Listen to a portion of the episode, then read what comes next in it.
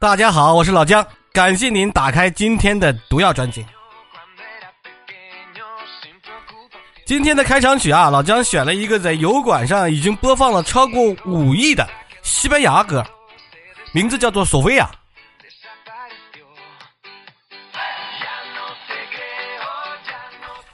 这首歌的听起来节奏很欢快，但其实啊，他是在一个小伙子。笑着唱歌，问索菲亚为什么要离开他。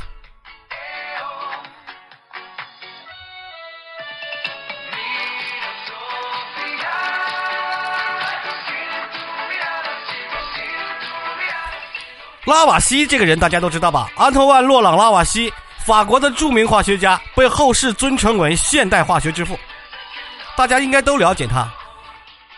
今天啊，老姜要说一个关于历史上的风云际会，也就是历史上到底有多少巧合？从名画《马拉之死》到自由女神像，拉瓦锡在化学上的杰出成就啊，很大程度源于他把化学从定性转向到定量的转变，氧化学说嘛。抛开他的化学成绩不谈，一七七一年。二十八岁的拉瓦锡娶了同事十三岁的女儿玛丽安娜，当年是这样的啦。而那一年，后来的法国大革命领袖让·保尔·马拉正在纠结学医还是从文的道路上。学医可当年救不了法国人呐。看了拉瓦锡的试验，玛丽安娜也逐渐喜欢上了科学。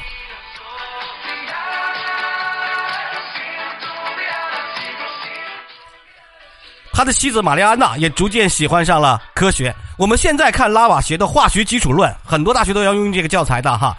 里面有一百六十幅实验仪器的图片，那个仪器实验仪器图片全部都是玛丽安娜亲手画的。玛丽安娜呢是向谁学习的绘画呢？学习的绘画的人是雅克·路易·戴维，他向他学习绘画。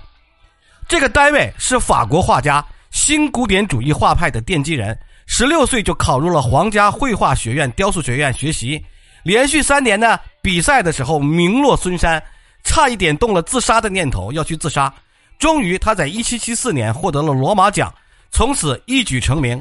后来，这个戴维还参与了斩首路易十六，啊，不要惹一个心情不好的美术系学生。这个戴维就是画名画《马拉之死》的人，我们封面上这幅名画。同时呢，他也是教拉瓦锡的夫人玛丽安娜画的人。1870年。大夫马拉满怀热情地写成了一篇关于燃烧的科学论文。他说啊，蜡烛在密封的容器里燃烧，蜡烛灭了，不是因为氧气用尽了，正是因为燃烧产生了热量，热量增加了压力，压力熄灭了蜡烛，蜡烛的熄灭是因为压力太大了。马拉把这个论文啊送到法国科学院，被拉瓦锡无情地打回了。拉瓦锡说：“你胡扯。”你这纯属这条论文是胡胡扯的，拉瓦锡就给了这篇论文极低的评价。马拉是满心愤满啊！权贵知晓澳门地，忧国此中真乏人。果然，学医救不了化学，学医救不了法国人，学化学也不行。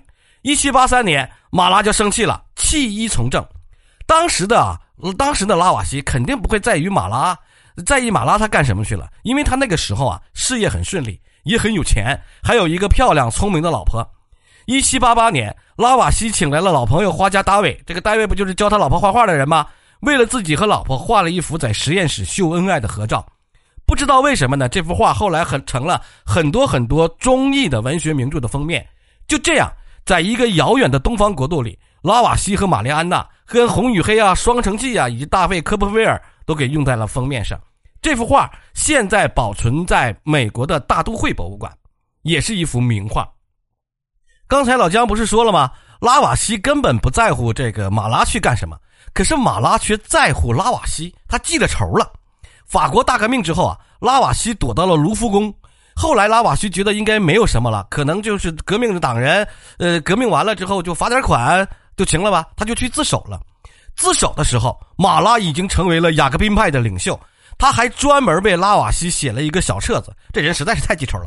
他说拉瓦锡在巴黎修的这个防走私的城墙污染了空气，说拉瓦锡在卖的烟草丝上浇水，呃，就增加重量了嘛哈，浇水烟丝上浇水是一个剥削百姓的奸商，罪大恶极，断头不为过。不过呀，世事难料，在拉瓦锡的结局之前，马拉先迎来了结局。他因为有身体疾病，他在自己的公寓里呢泡着药水缓解自己身体疼痛。这时候，一个是历史上无名的，基本上是无名的小卒的小姑娘夏绿蒂·科代，这个小姑娘用小刀刺死了他。随后，拉瓦锡跟其他的税官一起走上了断头台。名画之死，马拉之死，就是这个写的马拉被刺的那个镜头嘛。据说啊，在行刑前，拉瓦锡一直在策划着一生中的最后一个试验：人被斩首之后还会有意志，还会有意识吗？他和刽子手约定哈。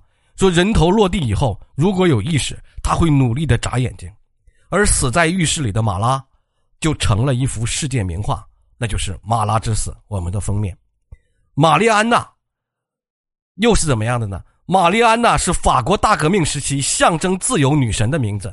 我们的拉瓦锡夫人，这个玛丽安娜后来被谁呢？被热力学家本杰明·汤普森又追求了四年，改嫁的时候不改夫名。她改嫁过去了，本杰明·汤普森，她依然叫做拉瓦锡夫人。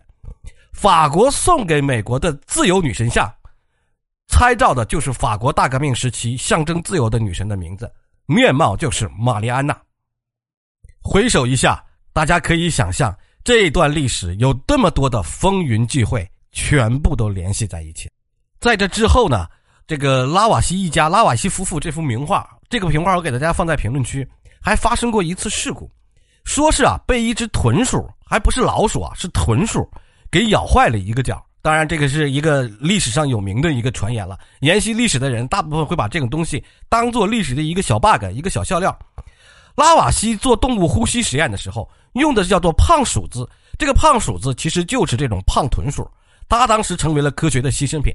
后来人们在逐渐研究分析过程中，发现科学应该用的小鼠啊，应该是小白鼠。那个胖豚鼠呢？当年成为这个科学的牺牲品，纯属是一个拉瓦锡的自己干的这个事情，成为一种科学意外。但是呢，胖豚鼠又一次报复了拉瓦锡，在百年之后咬坏了拉瓦锡和他老婆和那个一起拍、一起画作的名画，是不是历史很多很多的小趣的小点呢？这是来自胖豚鼠的报复啊！同时啊，我也劝大家一句：如果有想学历史的孩子，大家呀，注意不要避坑一下，避坑一个是古欧洲，呃，那个欧洲现代史，还要避坑一下古拜占庭史，实在是非常的混乱，学起来累死你。好了，今天就不多说了，感谢大家的收听，我们今天讲了历史的风云聚会，下期再见。